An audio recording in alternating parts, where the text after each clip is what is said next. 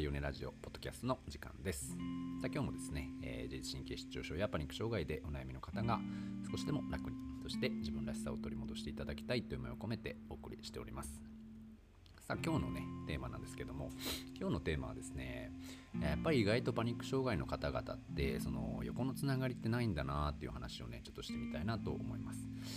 えー、先日ですね僕のところに来てくださったお客様が、えーと、パニック障害をね、まあ、お持ちの方なんですけれどもその、えー、パニック障害のお持ちの方の、えー、お知り合いの方ねお知り合いの方もパニック障害。でそのお二人は、まあ、すごい友達というわけではないんですけれどもまあうん顔なじみというかね知っているっていう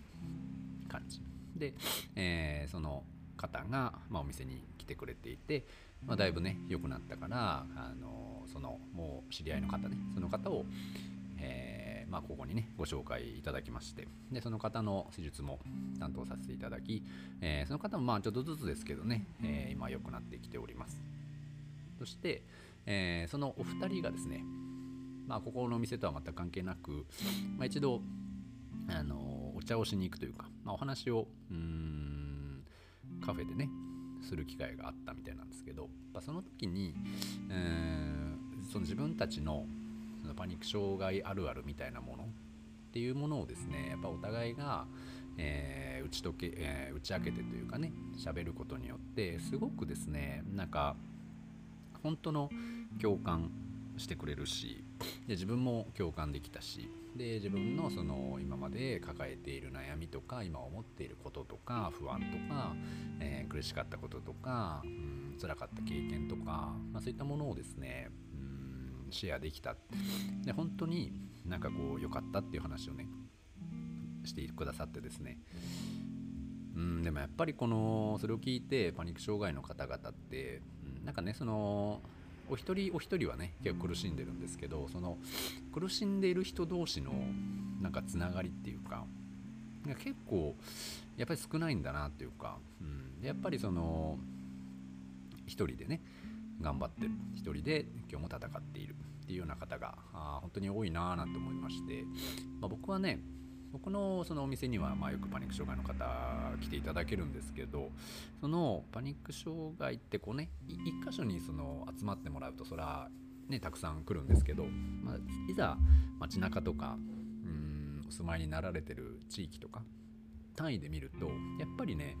えー、まだまだ少ないよねっていう感じになるんじゃないかと思います。でそこの、えー、ね、よく言われるのがこう例えば家族とかパートナーになかなか理解してもらえないとかね分かってもらえないでそれが、えー、とかなんかこう心ない一言をね言われてしまうとか、うん、っていったものもよく聞かれるのでなんかねなんかもったいないというかねこんなに周りには本当はいるんだけれども、まあ、そういう人たちとなかなか分かり合えなかったり。でもしね仮にそのじゃあそういう場を設けたとしてもなんかなんて言うんですかね。逆にそのね程度も差もあれば、うん、やっぱり初対面っていうのもあればなので、まあ、なかなかねなかなかそのううまく打ち明けられなかったり逆にその不安をもらったりね。てかなんかちょっとこうなんでしょうね。一方的に悩みを聞かされてで片方がしんどくなっちゃうみたいなパターンっていうのは結構多いと思うんですけどなんかその知り合い本当のねもう本当に顔顔見知りというか顔なじみの人が同じ状態であるっていうのがね、まこれだけやっぱこう安心感の出るものなんだななんて思今日はねそんな話もしてみたいなと思いました、まあ、その方だけじゃなくてね他に来てくださっている方も例えば、えー、母親がねお母さんがお母様が昔そのパニック障害を発症されていて、えー、自分が今そういうパニック状態になっているパニック障害でね苦しんでいるみたいなえー、子供の自分が苦しんでるんだけれどもそんな時にその母親の、うん、支えっていうのがすごく、うん、頼もしか頼もしいっておっしゃる方もいるしでそのお母様の状態を見ている見ていたお父様かな？お父様とかもやっぱりうんその状態のしんどさっていうものをちゃんと把握していて、まあ、そんなにね口多く、うん、語るものではないですけどもきっちり、うん、そのお子さんのねサポートを黙ってしてくれているとか、そういうのもすごくありがたいんですっていう話をぱりねしてくれる方もいたり、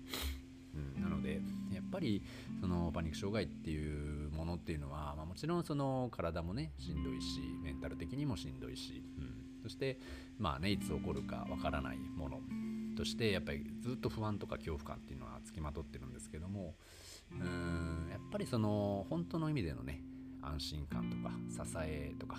サポートとかうんなんかその自分が一人じゃないんだなっていうかあ私はこんな状態でも、えー、みんなに愛されてんだな大丈夫なんだな大事なんだなっていうところを、うん、なんかこうね思えるっていうことがや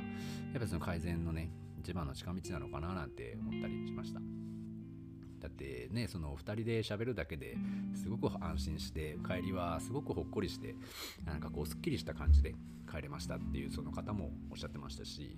ねそれお互いだったと思いますよやっぱりその分かる分かるっていうね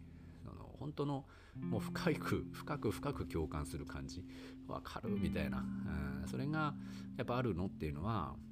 あのやっぱ当事者しかねなったことのある人しかこの感じっていうのは分かんないんじゃないかなって思います。なので僕もね僕も、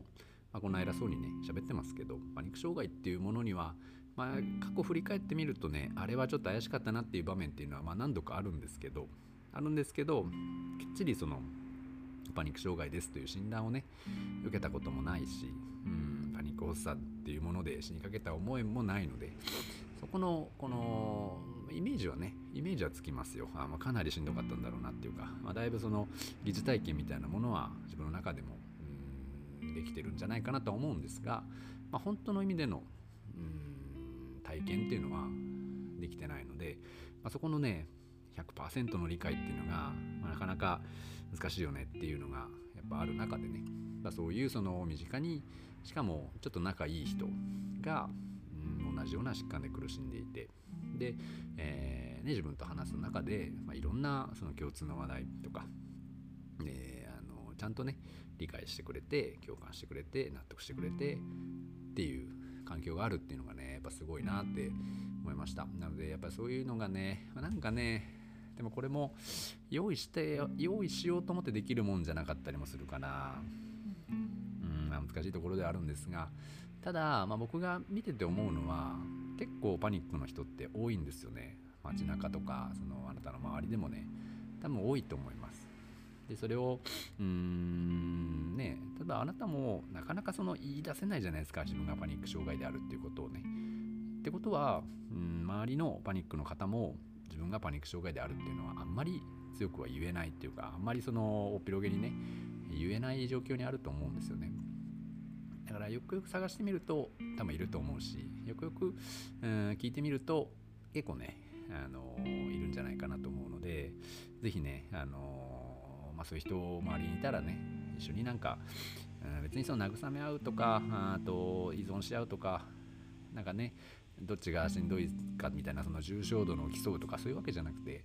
えー、なんかお互いにこう分かり合えて、えー、実感するだけでもねえ明日からのその